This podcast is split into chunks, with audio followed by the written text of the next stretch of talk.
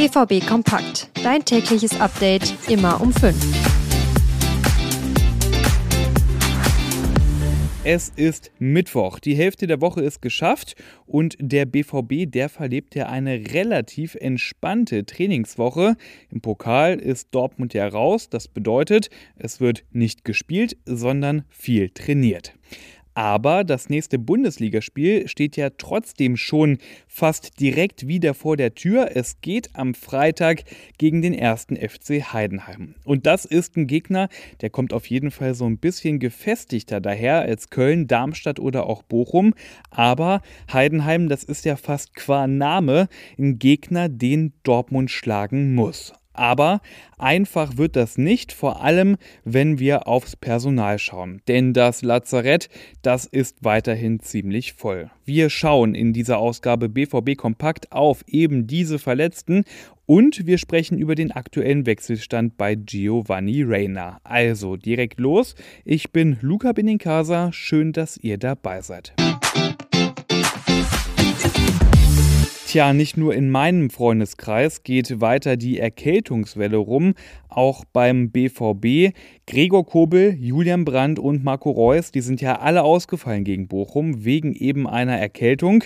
Und Edin Terzic, der hatte letzte Woche ja noch gesagt, dass es gut aussieht, dass alle drei schnell wieder zur Verfügung stehen. Aber danach sieht's leider, also Stand heute, nicht aus. Für Reus, Kobel und auch Brandt dürfte das Heidenheim-Spiel ziemlich eng werden. Da dürfte sich der Einsatz kurzfristig entscheiden. Immerhin Mats Hummels, aber auch Emre Can, beide waren ja gegen Bochum am Wochenende schon mit im Aufgebot, die sind wieder voll belastbar und könnten gegen Heidenheim auch beide in die Startelf rutschen. Und dann werden wir international und schauen zum Afrika Cup. Rami Benzobaini, der ist ja mit Algerien am Start und der hat es mit seiner Mannschaft nicht ins Achtelfinale geschafft.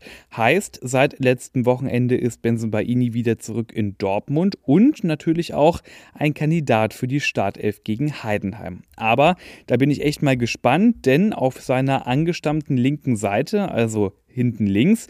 Da hat ja jetzt der Neuzugang Ian Marzen richtig gut performt in den letzten Spielen und da könnte ich mir vorstellen, dass es dann einen Zweikampf geben könnte, um eben diesen Platz in der Startelf auf der Linksverteidigerposition zwischen eben Rami Benzebaini und Ian Marzen. Und dann weiter beim Afrika Cup. Sebastian Haller, der ist noch mit dabei und der hat am Montag für die Elfenbeinküste sein Comeback gefeiert und beim 5 zu 4 Sieg über Senegal auch getroffen. Und dann sprechen wir wie so oft die letzten Tage über Gio Reyna. Terzic, der hat ja nach dem Bochum-Spiel klipp und klar gesagt, dass er davon ausgeht, dass Reyna Teil der Mannschaft bleibt und nicht wechselt. Und Danach sieht es wohl jetzt auch aus. Nach unseren Informationen, da gibt es zwar Interesse an Rayner, unter anderem ist Nottingham Forest aus der Premier League interessiert und auch Olympique Marseille aus der französischen Ligue 1, aber in beiden Fällen da kommt wohl kein Deal zustande. Denn der BVB will, wenn man den Rainer schon abgibt, zum Beispiel per Laie jetzt im Winter, dann auch eine Kaufverpflichtung im Transfer verankern. Und eben so ein Angebot mit Kaufverpflichtung, das hat Sebastian Kehl momentan nicht vorliegen. Ja, und wenn das nicht da ist, dann wird Rainer in diesem Transferfenster wohl nicht mehr wechseln.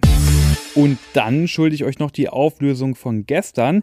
Niklas Füllkrug, ich habe es gestern erzählt, der ist ja nach seinem Dreierpack gegen Bochum Teil eines sehr exklusiven Clubs geworden. Er ist jetzt nämlich einer von nur acht Spielern, die für drei verschiedene Vereine in der Bundesliga jeweils einen Dreierpack erzielt haben. Und ich habe euch ja gestern gefragt, wer sind denn die anderen sieben? Fällt euch jemand ein? Und ihr habt fleißig mitgeraten. Danke für eure Kommentare. Jan Koller hat ein Nutzer geschrieben oder J00NA, so heißt er auf Spotify, hat Stefan Reuter in den Ring geworfen als eine mögliche Lösung. Beides muss ich sagen, sehr gute Tipps, aber leider nicht richtig. Ich löse einfach mal auf. Also Spieler, die für drei verschiedene Vereine in der Bundesliga jeweils mindestens einen Dreierpack geschossen haben, sind Mario Gomez, Thomas Alofs, Bernd Rupp, Miro Klose, Martin Max, Stefan Kunz und die BVB-Legende Manfred Burgsmüller. Und mit diesem Angeberwissen entlasse ich euch aus dieser Ausgabe BVB Kompakt. Lasst gerne Bewertung da, folgt dem Podcast in eurer App und aktiviert die Glocke, weil dann verpasst ihr keine Episode mehr. Ich bin Luca Benincasa und morgen früh um 5 gibt es hier wie immer die neuesten Infos.